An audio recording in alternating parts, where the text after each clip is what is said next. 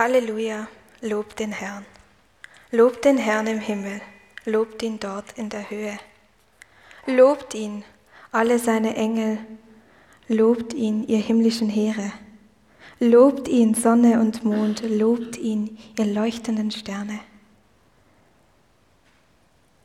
Lobt ihn, auch im fernsten Weltall, lobt ihn, ihr Wassermassen über dem Himmel.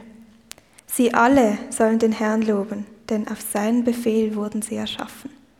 Er wies ihnen für alle Zeiten ihren Platz im Weltall zu und gab ihnen feste Gesetze, denen sie für immer unterworfen sind. Lobt den Herrn auf der Erde. Lobt ihn, ihr Walfische und alle Meerestiefen. Lobt ihn, Blitze, Hagel, Schnee und Nebel, du Sturmwind, der du Gottes Befehle ausführst. Lobt ihn, ihr Berge und Hügel, ihr Obstbäume und Tannen. Lobt ihn, ihr wilden und ihr zahmen Tiere, ihr Vögel und alles Gewürm. Lobt ihn, ihr Könige und alle Völker, ihr Herrscher und Machthaber dieser Welt. Lobt ihn, ihr jungen Männer und ihr Mädchen, alte und junge miteinander. Sie alle sollen den Herrn loben, denn er allein ist hoch erhaben. Seine Majestät erstreckt sich über Himmel und Erde. Er hat seinem Volk wieder Kraft und Hoffnung geschenkt. Deshalb lobt ihn Israel. Es ist das Volk, das ihm am nächsten steht und treu zu ihm hält. Halleluja. Der Esther hat schon gesagt, wir werden eine neue Predigtserie anfangen. Und ich finde es mega schön, dass wir gerade anfangen mit Anbetung. Dürfen wir loben. Und heute würde ich gerne auf den Psalm 48, Vers 13 eingehen. Sie alle sollen den Herrn loben, denn er allein ist hoch erhaben. Seine Majestät erstreckt sich über Himmel und Erde. Sie alle sollen den Herrn loben. Sie alle sollen den Herrn loben. Wir hadern oft mit dem Wort solle. Wir sollen etwas machen wir sollen uns so und so verhalten. Wir sollen das und das ausüben. Weil sollen hat für uns etwas von müssen. Sollen ist nicht, nicht einfach etwas, ah ja, ich mache es einmal, wenn ich Lust habe. Es ist ein Auftrag. Es ist eine Pflicht. Es ist vielleicht sogar ein Gebot. Lustig, weil wir sind so gemacht, dass wir Wand loben wir loben alles Mögliche. Ist vielleicht mal aufgefallen, wir haben Musiker, Schauspieler, Nobelpreisträger, Herrscher und wir loben sie loben. Wir sagen, wow, krass, das ist so ein toller Mensch. Ich will unbedingt so sein wie er. Und wir fangen an, die Person zu loben und zu preisen. Wie geht es mit diesen Personen? Wie geht es denen, die gelobt werden? Ist das schön? Ja, für einen Moment schon. Für einen Moment ist etwas Tolles, für einen Moment ist etwas Schönes. Und dann fängt es an ins Verkrampfte. Plötzlich ist die ganze Privatsphäre weg. Plötzlich können sie nicht mehr raus, ohne dass ganz viele Paparazzis mit ihren Kamera kommen und jeden Skandal aufschreiben. Plötzlich werden sie überall angeschaut in allem, was sie machen und sie müssen perfekt sein. Weil sie Menschen sind weil wir Menschen sind. Wir sollen Gott loben. Wir brauchen jemanden, wo wir dafür aufschauen Gott ist das Höchste. Höchste von dieser Welt, Höchste von diesem Universum, Höchste von allem. Das heißt, wir sollen ihn so loben, als wäre das Höchste. Menschen können nicht mit dieser Anbetung umgehen. Sie brechen unter Druck. Aber Gott will erforscht werden. Er sagt uns, suchet und ihr werdet findet. Kommt zu mir, klopft an. Ich komme sogar zu euch. Weil er will erforscht werden. Also dürfen wir ihn auch wirklich arbeiten. Wir sollen ihn arbeiten. Im Vers 11 und 12 vom Psalm 148 steht, Lobt ihn, ihr Könige und alle Völker, ihr Herrscher und Machthaber dieser Welt. Lobt ihn, ihr jungen Männer und ihr Mädchen, alte und junge miteinander. Wir dürfen den Druck abgeben, von perfekt sein, von fehlerlos sein und dürfen vor Gott auf die Knie kommen und sagen, nicht ich, Herr, sondern du. Was für ein Privileg ist es doch, dürfen wir Gott loben. Es ist ein Geschenk, das er uns gegeben hat. Warum? Weil er allein ist hoch erhaben. Zweiter Teil vom Vers. Denn er allein ist hoch erhaben. Ist er allein hoch erhaben bei dir? Lobst du ihn so, dass er allein hoch erhaben ist? Oder ist er einfach auch erhaben? Ist er auch ein Teil vom Loben? Wenn ich die Predigt, oder wenn ich herausgefunden habe, was mein Thema ist, bin ich am nächsten Tag in Ferien. und ähm, ich habe nicht gewusst, wo anfangen. Und dann ist Gott gekommen und gesagt, schau mal, schau es an wie ein Kunstwerk und ein Künstler. Wir sind hier in Basel, wir kennen Kunst, oder sollten auf jeden Fall ein bisschen Kunst kennen. Wenn wir zu einem Kunstwerk angehen, bewundern wir es, wir schauen es an, wir denken, wow, so schön gemalt, so viel Bedeutung dahinter, so viel Aufwand, so viel Gedanke mit dem Farbkonzept. Aber gehen wir zum Kunstwerk und sagen, du bist ein cooles Kunstwerk, du hast das so toll gemacht. Wäre ein bisschen komisch. Wir gehen zum Künstler. Wir gehen dem Künstlerslob. Das Kunstwerk ist angeschrieben. Nebendran hat es ein kleines Blättchen. Dort steht der Name vom Künstler und das Kunstwerk selber ist unterschrieben vom Künstler.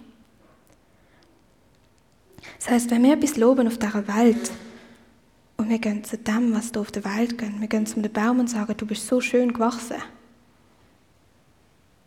Das ist ein Kunstwerk. Es ist nicht der Künstler, den wir loben. Wir dürfen den Künstler loben. Wir dürfen die Herrlichkeit nur mehr Gott geben. Wir haben oft das Bild von Gott als von einem Lückenbüßer. Gott ist überall dort, wo es keine Erklärung gibt. Das sieht man sehr fest in der Wissenschaft. Viele Wissenschaftler finden, wieso Gott? Wir haben ja die Erklärung, wir brauchen Gott nicht. wir gehen Gott dort suchen, wo es Wunder gibt, aber dann, wenn wir herausgefunden haben, wie alles fun funktioniert, denken wir, ah ja, jetzt habe ich es gecheckt. Jetzt brauche ich das Wunder nicht mehr. Das ist interessant, weil eigentlich erforschen wir ja nur, was hinter dem Wunder noch alles für Wunder stecken. Sollten wir jemals herausfinden, was das Geheimnis ist, wie wir hier entstanden sind, ob genau wie in der Schöpfungsgeschichte oder Evolution oder sogar eine dritte Theorie oder Variante, tut das nicht Gottes Existenz einfach verpuffen lassen, sondern es erklärt, wie er schafft. Es erklärt seine Ordnung. Je mehr wir über ihn herausfinden, je mehr wir ihn erforschen, desto größer werden seine Wunder. Wir verstehen sie einfach auch besser und es kommen neue Fragen. Aber Gottes Schöpfung allein zeigt eigentlich schon auf Gott. Im Römer 1, Vers 20 steht, Gott ist zwar unsichtbar, doch an seinen Werken der Schöpfung haben die Menschen seit jeher seine göttliche Macht und Größe sehen und erfahren können. Gottes Schöpfung zeigt auf ihn. Es ist wie Sonne und Mond. Die Sonne strahlt und der Mond reflektiert. Der Mond ist ein Beweis für die Sonne. Auch im Psalm 148, Vers 3 und 4 und nachher 7 bis 10 steht, Lobt ihn, Sonne und Mond, lobt ihn, ihr leuchtenden Sterne, lobt ihn, auch im fernsten Weltall, lobt ihn, ihr Wassermassen über dem Himmel. Denn nachher weiter geht's, lobt den Herrn auf der Erde, lobt ihn, ihr Walfische und alle Meerestiefen. Lobt ihn, Blitze, Hagel, Schnee und Nebel, du Sturmwind, der du Gottes Befehle ausführst. Lobt ihn, ihr Berge und Hügel, ihr Obstbäume und Tannen. Lobt ihn, ihr wilden und ihr zahmen Tiere, ihr Vögel und alles Gewürm. So leid es mir tut, aber Gott braucht unser Lob nicht. Er ist nicht abhängig von unserem Lob. Er ist aber so vollkommen. Seine Schöpfung allein betet ihn an. Ich meine, schaut mal raus. Wow, Was ist das für eine Schöpfung? Es ist ein Beweis von seiner Herrlichkeit. Es ist ein Zeugnis von seiner Herrlichkeit. Er braucht uns nicht. Wir sollen ihn nicht loben, weil er es braucht. Wir sollen ihn loben, weil wir es brauchen. Und weil wir es wollen. Weil es Sinn macht. Wie kann man Gott nicht loben? Weil seine Majestät erstreckt sich über Himmel und Erde. Wir sehen es jeden Tag. Jeden Tag ist der Himmel anders. Jeden Tag ist ein neues Bild drauf. Jeden Tag sind neue Farben. Er braucht unser Lob nicht. Nicht einmal ein bisschen. Aber er lässt es zu, dass wir trotzdem dürfen. Und er sagt, ich habe keine Grenzen. Bei mir stresst mich nicht, wenn du vor meiner Einfahrt stehst. Stresst mich nicht, wenn du kommst und anfängst erforschen und mehr über mich herausfinden willst. Stresst mich nicht, wenn du jedes Detail über mich herausfindest. Du sollst sogar. Du sollst kommen. Du sollst loben. Und Gott loben mit unserer Existenz. Es sollte uns bewusst werden, dass alles, was wir tun und machen, ein Zeugnis von Gottes Gnade ist. Laufen, reden, losen, blinzeln, ein Herzschlag allein ist Gottes Gnade, wo du reinkommt. Und es sollte das Ziel sein von mir und dir, dass wir mit unserem ganzen Handeln, mit unserem ganzen Sein Gott loben. Großer Anspruch. Und darum jedes Lob, wo wir bekommen, jedes Kompliment, das wir haben, ist auch ein Kompliment an den Künstler. Wie gesagt, ein Künstler unterschreibt seine Werke. Wenn ich ein Lob bekomme, dann gehört das Lob nicht mir, es gehört Gott. Es ist nicht mein Werk, es ist nicht, ich habe nicht mich selber gemacht. Gott hat mich gemacht. Er hat mir meine Fähigkeiten gegeben. Die Predigt ist sein Ding. Ich stand einfach nur mehr da. Wie gehen wir mit Lob um? Wie gehst du mit Lob um? Ich bin früher noch, wenn mir jemand ein Lob gibt, ich habe mich darüber gefreut. Ich habe gedacht, wow, mega toll, ein Lob, ein Kompliment.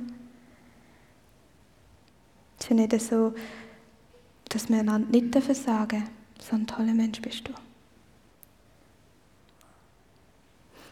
Das ist ein Symbol, das ich euch weitergeben will. Ein Geschenk und eine Verpackung.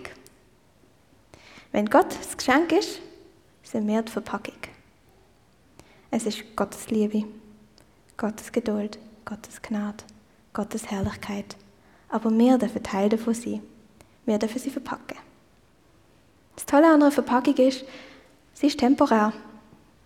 Manchmal reißt man sie drauf, manchmal tut man sie säuferlich drauf nehmen und auf die Seite legen, vielleicht sogar zusammenfalten und ein zweites Mal benutzen. Aber es ist nur eine Verpackung. Eine Verpackung bleibt nicht. Das Geschenk schon. Das Geschenk ist die Botschaft, die mitkommt. Das nimmt uns so einen enormen Druck, dass wir nicht mühen. Wir müssen nicht das Geschenk sein. Wir müssen nicht langfristig sein. Wir müssen nicht in Erinnerung bleiben. Wir müssen nicht einen Eindruck hinterlassen. Sondern Gott er nimmt uns den Druck, weil er sagt, sie alle sollen Gott loben. Und er sagt, nicht du, sondern ich mach. Nicht du musst ein Superheld sein, sondern ich. Nicht du musst ein Künstler sein, sondern ich.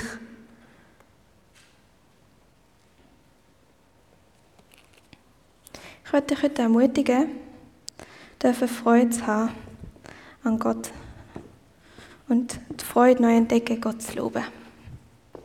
Dir überlegen, ob du das Bild oder einem Künstler dein Lob gibst. Und jetzt stell dir mal vor, es ist Gott auf dieser Bühne. Einfach nur er. Es ist er, der, wo du oben steht. Wie reagierst du?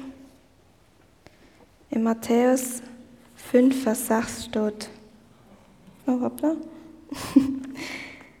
Genauso soll euer Licht vor allen Menschen leuchten, Sie werden eure guten Taten sehen und euren Vater im Himmel dafür loben. Ich habe das Bild bekommen von einem Scheinwerfer. Ich würde gerne ein Scheinwerfer sein. Ein Scheinwerfer steht nie im Rampenlicht. Es geht gar nicht, weil er macht das Rampenlicht. Ein Scheinwerfer zeigt auf die Bühne. Also wenn die Bühne Gott gehört, dürfen wir Scheinwerfer sein. Wir dürfen teilhaben, wir dürfen zuschauen, zuhören. Der Strom kommt von ihm, die Bühne gehört ihm. Aber wir dürfen Teil davon sein und unser Licht auf ihn zeigen. Und das wollen wir jetzt machen. Wir den zusammen Psalm 148 lesen und dann nachher kommt eine stille Zeit von Musik und